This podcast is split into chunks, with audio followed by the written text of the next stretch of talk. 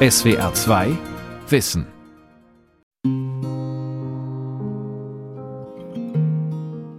Und da bin ich mal hingefallen und hatte dann mir das Bein blutig aufgerissen. Und als ich dann nach Hause kam, kein Wort, oh, was ist dir denn, sondern nur, du bist wohl wieder zu doof gewesen, bist gefallen und hör endlich auf zu heulen.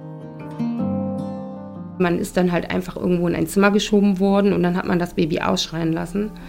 Das war gang und gäbe. War auch bei uns so. Distanziert, lieblos, streng. Die Erziehungsideologie der Nazis ist auch in der Nachkriegszeit noch weit verbreitet. Das hat Folgen, nicht nur für die Kriegskinder und Enkel selbst, sondern auch für nachfolgende Generationen. Statt Urvertrauen haben diese Menschen Urangst innerlich an Bord.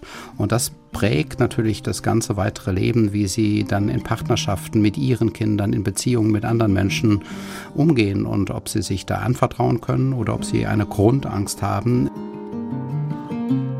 Dann, liebe Mutter, werde hart, wie NS-Ratgeber die Erziehung bis heute prägen. Von Elena Weid. Ist es in Ordnung, Babys schreien zu lassen? Die meisten Eltern würden das heute wohl verneinen, und trotzdem gibt es laut Studien einige, die im Zweifelsfall ihr schreiendes Baby alleine lassen, zum Beispiel als Methode zum Einschlafen. Auch die Sorge, Kinder könnten bei zu viel Zuwendung verwöhnt oder egoistisch werden, kommt in der Öffentlichkeit immer wieder zur Sprache. Woher kommt sie? Fachleute aus der Bindungsforschung verweisen hier auf Erziehungsratgeber der Nazis. 1934 schrieb die Lungenfachärztin und überzeugte Nationalsozialistin Johanna Haarer ein weit verbreitetes Buch Die deutsche Mutter und ihr erstes Kind. Hitler persönlich soll es empfohlen haben. Darin rät Hara, Säuglinge zur Abhärtung schreien zu lassen. Auch das schreiende und widerstrebende Kind muss tun, was die Mutter für nötig hält und wird, falls es sich weiterhin ungezogen aufführt, gewissermaßen kalt gestellt, in einen Raum gebracht, wo es allein sein kann und so lange nicht beachtet, bis es sein Verhalten ändert. Man glaubt gar nicht, wie früh und wie rasch ein Kind solches Vorgehen begreift. Haras Buch wurde zum Bestseller und in abgemilderter Form noch bis 1987 verlegt. Der Geist der NS-Erziehung hat Generationen von Müttern geprägt, sagt Bindungsforscher Karl-Heinz Brisch, Facharzt für Kinder- und Jugendpsychiatrie und psychotherapeutische Medizin. Brisch war leitender Oberarzt am Kinderhospital der Ludwig-Maximilians-Universität München und lehrt mittlerweile an der Paracelsus Medizinischen Privatuniversität in Salzburg. Unsere Mütter, Großmütter vor allen Dingen, hatten alle das Buch Die deutsche Mutter und ihr erstes Kind im Regal stehen und bekamen es zur Geburt ihrer Kinder geschenkt, auch noch nach dem Ende des Zweiten Weltkriegs. Die Folgen dieser Pädagogik seien bis heute spürbar und unterschätzt. Denn in manchen Familien wirke das Kindheitstrauma über Generationen fort. Viele haben Schwierigkeiten, Bindungen zu anderen Menschen aufzubauen, finden keinen Zugang zu ihren Gefühlen. Warum prägen Haras Glaubenssätze immer noch die Erziehung? Und wie kann dieser Kreislauf durchbrochen werden?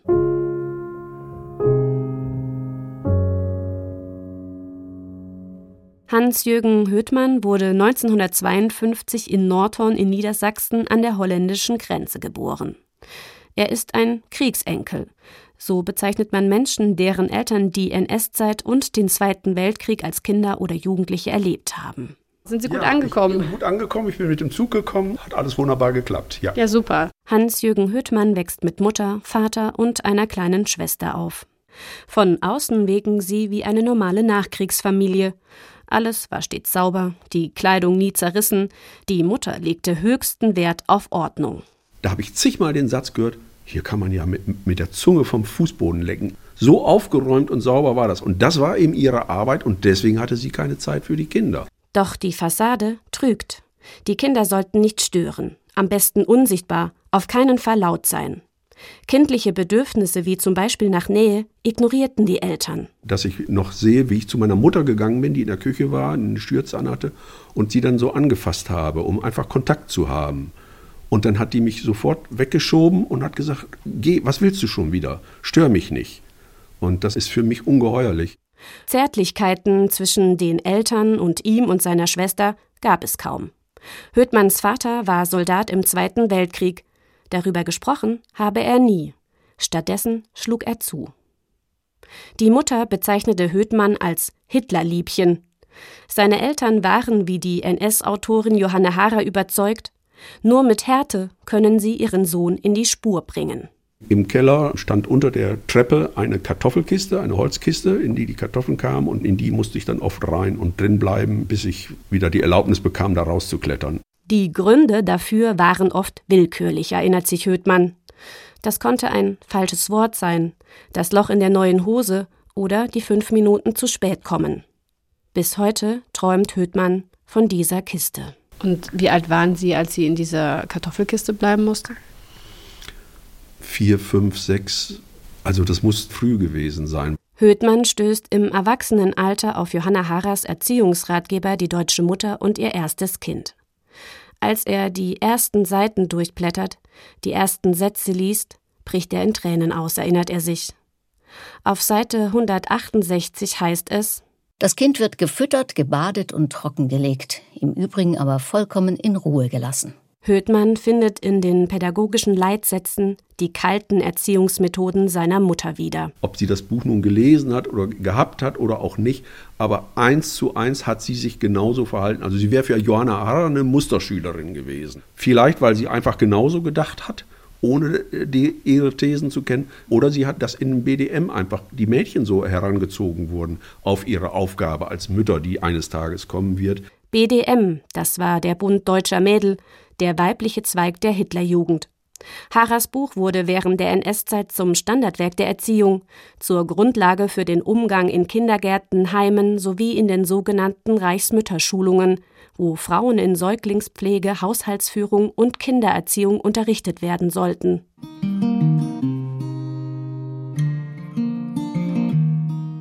Versagt auch der Schnuller, dann, liebe Mutter, werde hart.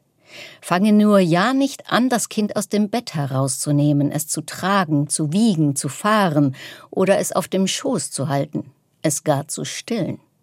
Das Kind begreift unglaublich rasch, dass es nur zu schreien braucht, um eine mitleidige Seele herbeizurufen.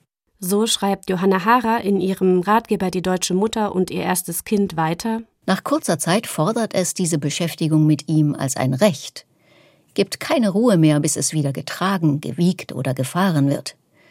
Und der kleine, aber unerbittliche Haustyrann ist fertig. Das Kind als Tyrann. Mit der Hara-Methode wollten die Nazis eine Generation aus Mitläufern heranziehen. Menschen, die ihre eigenen Bedürfnisse gar nicht erst kennen, weil sie ihnen von klein auf abgesprochen werden. Die Kinder sollten dadurch gefühlsarm und gefügiger werden, Harras Erziehungsratgeber verkaufte sich etwa 600.000 Mal bis zum Kriegsende. Ungefähr ebenso oft nochmal danach, allerdings dann in deutlich abgeschwächter Form. Sie wurde sicherlich gefördert im Nationalsozialismus und das brachte natürlich zunächst meinen Verkaufserfolg hervor. Erklärt Sonja Levsen die Bekanntheit von Hara. Levsen ist Professorin für neuere Geschichte an der Universität Trier und hat sich intensiv mit der Entwicklung der Erziehung in Deutschland auseinandergesetzt. Man muss sagen, es gibt durchaus auch im Nationalsozialismus andere pädagogische Autoren, die Bücher veröffentlichen, die auch für Verständnis, für ein Zuhören der Kinder, für eine kindzentrierte Erziehung plädieren. Die gibt es. Pädagogik im Nationalsozialismus ist wie viele andere Felder des Nationalsozialismus ambivalent, vielfältig, nicht auf eine Linie festlegbar. Aber dennoch gibt es eine dominante Strömung, die sich ausbildet, für die Hara stehen mag. Johanna Hara knüpft mit ihrem Buch an bereits bestehende Erziehungsmodelle an. Eine bindungsarme Pädagogik, die auch gerne als schwarze Pädagogik bezeichnet wird, hatte hier wie auch in anderen Ländern eine lange Tradition. Drei Beispiele. Von der gesunden und kranken Frau. Darin empfiehlt Ernst Kommann 1883 bereits, Säuglinge schreien zu lassen. Das Kind, der Mutter Glück, der Mutter Sorge. Karl Planner Wildinghof hält in diesem Buch von 1910 Klapse auf den Po für notwendig und spricht von Kindern als Tyrannen. Der Arzt als Erzieher des Kindes. Kinderarzt Adalbert Czerny hält in seinem Ratgeber von 1908 eine strikte Nahrungspause für Säuglinge in der Nacht, wie viele andere Ärzte seiner Zeit, für unverzichtbar, ebenso wie körperliche Strafen. Für ihn ist ein willenloses Kind ein gut erzogenes Kind. Das Problem geht also weit über Johanna Hara hinaus, erklärt Sonja Levsen. Ja, ich denke, sie hat sich vieles zu eigen gemacht, was es gab, hat es nazifiziert. Sind diese Bücher wirklich auch von einem sehr autoritären Stil geprägt? Sie machen auch Eltern Angst, sie machen Müttern Angst, etwas falsch zu machen. Also das sind schon Bücher, die das wirklich auf eine sehr intensive Art und Weise propagieren. In Deutschland fehlten zur damaligen Zeit auch entsprechende Gegenmodelle.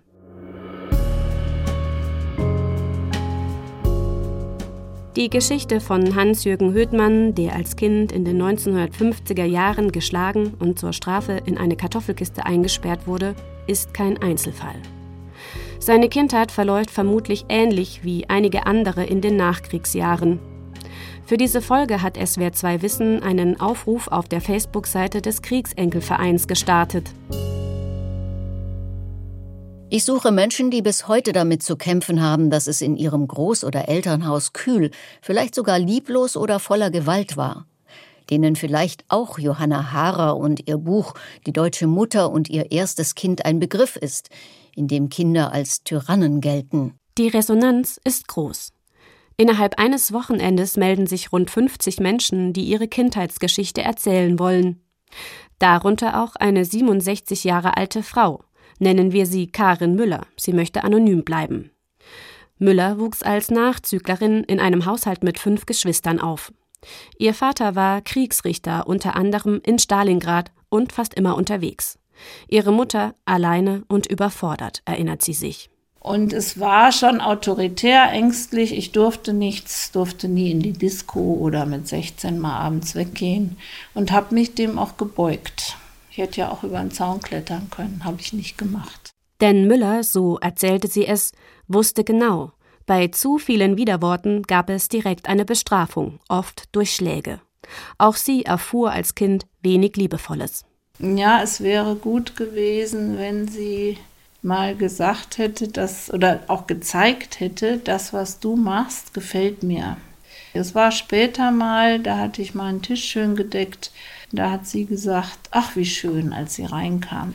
Und sie war zufrieden und ich war dann unheimlich glücklich, weil ich es mal geschafft habe, eine zufrieden glückliche Mutter zu sehen. Also es ist schon sehr auch schuldverstrickt, dass ich lange dachte, ich muss sie glücklich machen. Der Bindungsforscher Karl-Heinz Brisch entwickelte einen Kurs, eine Art Elternführerschein, in dem er Eltern erklärt, wie sie von Geburt an eine gute Bindung zu ihrem Kind aufbauen können, das Urvertrauen stärken können, eine Grundvoraussetzung für die Bindungsfähigkeit im weiteren Leben.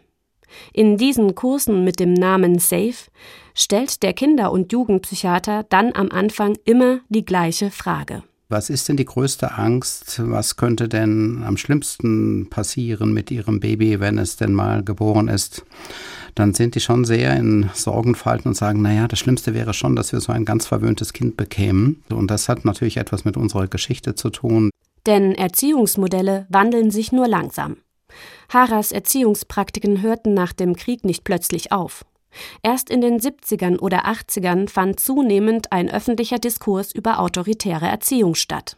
Gerade auch das von Hara propagierte Schreien lassen oder das Ignorieren von Bedürfnissen hielt sich hartnäckig. Es entsprach dem Zeitgeist der Kriegs- und Nachkriegsjahre, sich wenig Gedanken darüber zu machen, welche massiven Auswirkungen das auf die kindliche Entwicklung haben kann. Karin Müller sagt, also ich versuche heute noch authentisch zu sein, also Gefühle zum Beispiel zeigen oder wahrnehmen. Das ist mein Hauptproblem. Also selber habe ich jetzt Wut, Trauer, das wird sofort weggedrängt. Also eigene Gefühle wahrnehmen, das konnte meine Mutter auch nicht. Das hängt vielleicht wirklich mit dem Schreien lassen zusammen.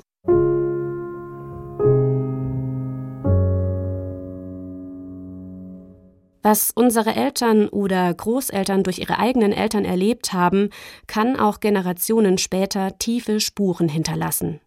Bindungsforscher Karl-Heinz Brisch ist davon überzeugt, dass die fehlende Aufarbeitung ein Problem für die Gesellschaft darstellt. Viele der Betroffenen, die auf den Aufruf von SWR 2 Wissen in sozialen Medien antworteten, sprechen von Angststörungen, Alkoholsucht, Depressionen, Bindungsunfähigkeit, die sie im Erwachsenenalter entwickelten, und dem steten Gefühl, nichts wert zu sein. Auch Hans-Jürgen Höthmann fühlt sich durch seine lieblose Kindheit psychisch stark belastet. Er kämpfte jahrelang mit verschiedenen Süchten und einer wiederkehrenden Depression. Bis heute hat er große Schwierigkeiten, eine Beziehung einzugehen. Ich hatte eine Sehnsucht nach Nähe, aber auch eine ganz große Angst davor. Und wenn es dann so eine Anbandelung war zu einer Frau und wir saßen irgendwo nebeneinander, habe ich ganz oft plötzlich Fantasiebilder im Kopf gehabt, dass ich verletzt werde, dass mir der Rücken aufgeschlitzt wird. Und dann bin ich natürlich aufgesprungen. Ich konnte mir das damals auch nicht richtig erklären, wo das herkam. Aber das hat mich dann natürlich immer abgeschreckt und hat dazu geführt, dass ich Abstand gehalten habe. Auch Karin Müller ist die Schatten ihrer Kindheit nicht losgeworden. Wenn eines ihrer Kinder schrie oder nicht das tat, was sie wollte, löste das eine unfassbare Wut und Hilflosigkeit bei ihr aus. Müller kam an ihre Grenzen und wurde ihren drei Kindern gegenüber ebenfalls gewalttätig. Die haben was in mir ausgelöst, eine wahnsinnige Angst. Die haben was berührt in mir. Die haben mich, das war fast eine Bedrohung. Und es war wirklich so, dass ich es nicht als Erziehungsmittel eingesetzt habe. Also, dass ich daran geglaubt habe, das ist mal nötig. Ich konnte nicht anders. Die psychologische Forschung spricht in solchen Fällen von transgenerationaler Weitergabe. Sind die Erlebnisse besonders schlimm? Von transgenerationalem Trauma. Ein sperriger Begriff für den Vorgang an sich. Verhaltensmuster und Erfahrungen werden von einer Generation an die nächste weitergegeben. Insbesondere dann, wenn diese nicht verarbeitet wurden, ist es schwierig, bestimmte Muster aufzubrechen. Die früheren Gefühle sind wie abgespalten, erklärt Bindungsforscher Brisch, können aber in bestimmten Situationen hochkommen. Wenn ich so mit Härte und Strenge und Frustration, vielleicht sogar mit Gewalt erzogen worden bin, dann kommen natürlich alle diese Erfahrungen wieder hoch, sobald ich ein Baby auf dem Arm habe und ein Baby jetzt versorgen soll. Und wenn dann die eigenen Gefühle so hochschwappen wie aus einem alten Vulkan und einen überfluten, dann kann man nicht gleichzeitig sein eigenes weinendes Baby, was man auf dem Arm hat, gut versorgen, trösten und entsprechend dann feinfühlig auf seine Bedürfnisse reagieren. Dann gerät man selbst entweder in einen hilflosen Zustand oder kriegt Angst vor dem Baby und seinem Weinen und muss dann weglaufen. Eltern, die eine entsprechende Vorgeschichte aus ihrer Kindheit mitbringen, fällt es dann oftmals schwerer, feinfühlig auf ihre Kinder zu reagieren und gute Bindungen zu ihnen aufzubauen. Wie genau Traumata von Generation zu Generation weitergegeben werden, ist noch unklar. Die Längsschnittstudie des Universitätsklinikums Ulm Transgen zu Einflüssen mütterlicher Kindheitserfahrung auf ihre Kinder beobachtet seit 2013 Familien. Sie konnte zum Beispiel auch belegen, etwa 10 bis 30 Prozent der Mütter und Väter geben ihre eigenen Erfahrungen an die Kinder weiter. Auch gibt es bereits viele Hinweise aus der Wissenschaft, dass bei der Weitergabe bestimmter Erfahrungen biologische Faktoren eine Rolle spielen. In Experimenten mit Mäusen konnten Mainzer Forschende zeigen, dass frühkindlicher Stress wie Vernachlässigung eine Art Narbe im Gehirn der Mäusekinder hinterlässt. Dazu Karl-Heinz Brisch wir wissen ja heute, dass diese Beziehungserfahrungen von früher emotionaler Vernachlässigung, Gewalt, dass die auch an den Genschaltern in unserem Gengut, was wir mitbringen, bestimmte Spuren hinterlassen. Denn ob Gene in uns angeschaltet werden, zum Beispiel für Stressbereitschaft, Stressverarbeitung oder abgeschaltet werden, das hängt mit unseren frühen Beziehungserfahrungen zusammen. Und wir wissen aus Tierversuchen zumindest, dass das auch in nächste Generationen weiter vererbt werden kann. Die Bindungsforschung belegt den positiven Effekt in ihren Studien. Wenn Mütter feinfühlig mit ihren Kindern umgehen, sind sie signifikant häufiger sicher gebunden als die Kontrollgruppe. Die Heranwachsenden haben also eine gesunde Bindung zu ihrer Bezugsperson.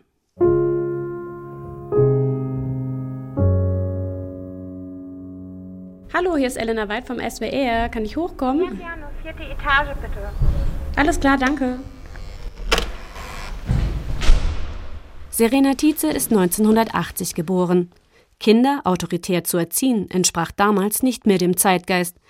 Dennoch wurde sie vor allem von ihrer Mutter sehr streng und nach NS-Erziehungsidealen erzogen. Tietze gelang später, was ihre Mutter nicht schaffte, ihre eigene Geschichte aufzuarbeiten, trotz schwerer Traumatisierungen aus der Kindheit.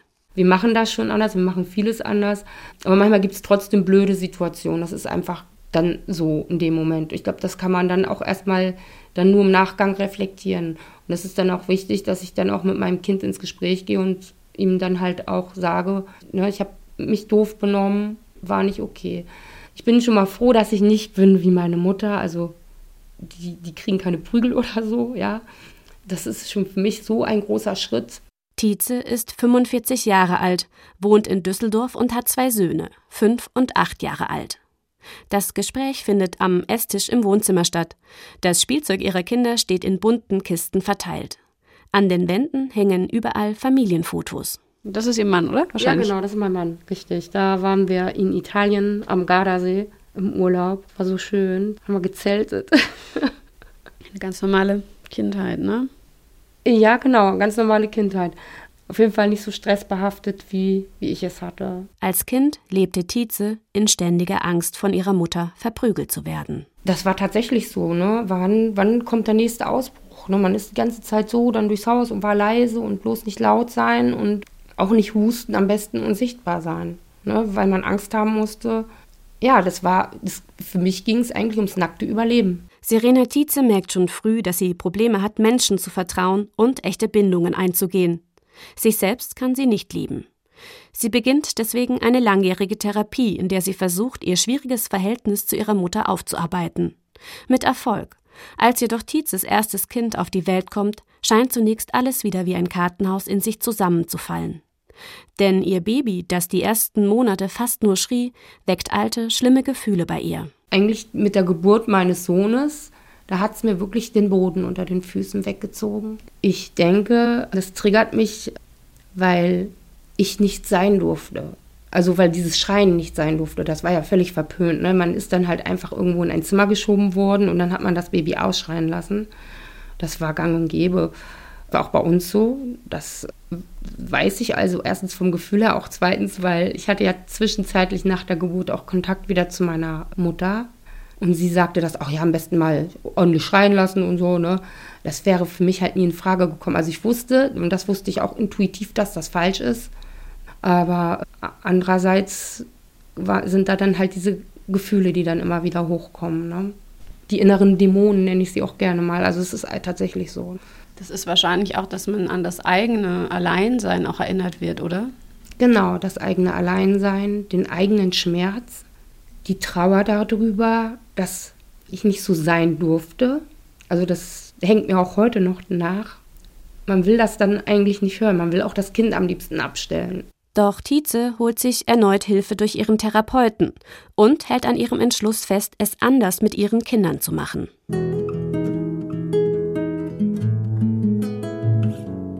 Etwa 70 Prozent der Mütter und Väter geben eigene Kindheitserfahrungen nicht an die nächste Generation weiter, egal wie lieblos oder gewaltvoll diese waren. Woher diese Widerstandskraft kommt, interessiert derzeit viele Forschende. Es sei nicht nur ausschlaggebend, was Menschen erlebt, sondern auch, wie sie es verarbeitet hätten. Und das habe einen hohen Effekt darauf, wie Menschen später ihre Rolle als Eltern ausüben. So das vorläufige Ergebnis der noch laufenden Längsschnittstudie der Uniklinik Ulm zu Einflüssen mütterlicher Kindheitserfahrungen auf ihre Kinder. Luise Reddemann, Psychiaterin und Psychotherapeutin, beschäftigt sich schon über 50 Jahre damit, wie Traumata geheilt werden können. Die renommierte Traumaexpertin erkannte im Umgang mit ihren Patienten schon früh, dass diese zum Beispiel Ängste mit sich trugen, die nicht ihre eigenen, sondern die von vorherigen Generationen waren. Dieses transgenerationale fühlt sich eben oft so an, als sei es ein selbst widerfahren. Und an diese Gefühle müsse man ran, um zu erkennen, was das eigene sei und was man übernommen habe, erklärt Reddemann am Telefon mit SWR2 Wissen. Und es bedarf einer ganz bewussten Entscheidung und der nötigen Ressourcen, es anders machen zu wollen als die Eltern, sagt sie. Das finde ich schon wichtig, dass Menschen auch überlegen, was mir angetan wurde, das will ich anderen nicht auch wieder antun, vor allen Dingen nicht meinen Kindern. Das braucht aber innere Arbeit, das geht nicht von selbst. Serena Tietze hat sich früh dazu entschieden, ihre Vergangenheit aufzuarbeiten. Aufgrund ihrer posttraumatischen Belastungsstörung muss sie schließlich sogar ihren Job als Krankenschwester aufgeben. Immer wieder gerät die Mutter jedoch in Überforderungssituationen. Sie weiß nicht, wie sie ihren ältesten Sohn beruhigen kann und spult plötzlich Wörter herunter, die ihre eigene Mutter früher zu ihr gesagt hat. Ich merke irgendwie, was, was redest du denn da? Ich kann es aber nicht stoppen und dann irgendwann, als wenn, wenn diese Verarbeitung fertig ist, breche ich in Tränen aus. Dann denke ich, nein, was hast du getan? Menschen wie Tietze durchbrechen den Kreislauf, indem sie es bewusst anders machen als ihre Mütter. Psychoanalytikerin Luise Reddemann hat den Eindruck, dass sich heute auch im Zuge einer bindungs- und bedürfnisorientierten Erziehung sehr viel getan habe und viele Eltern liebevoller mit ihren Kindern umgehen als früher. Dennoch warnt sie, diese Idee, dass kleine Kinder Tyrannen sind, so hat ja die Haare das genannt, die ist ja nicht weg. Und es gibt ja schon wieder Erziehungsratgeber, die das dann auch wieder mehr oder weniger deutlich vertreten. Also jedes Kind kann schlafen lernen, zum Beispiel ist das so ein schreckliches Buch. Da wird ganz vieles, was Hara gesagt hat, auch wieder gesagt. In diesem heute noch weit verbreiteten Elternratgeber mit dem Titel Jedes Kind kann schlafen lernen soll das Baby darauf konditioniert werden, alleine einzuschlafen.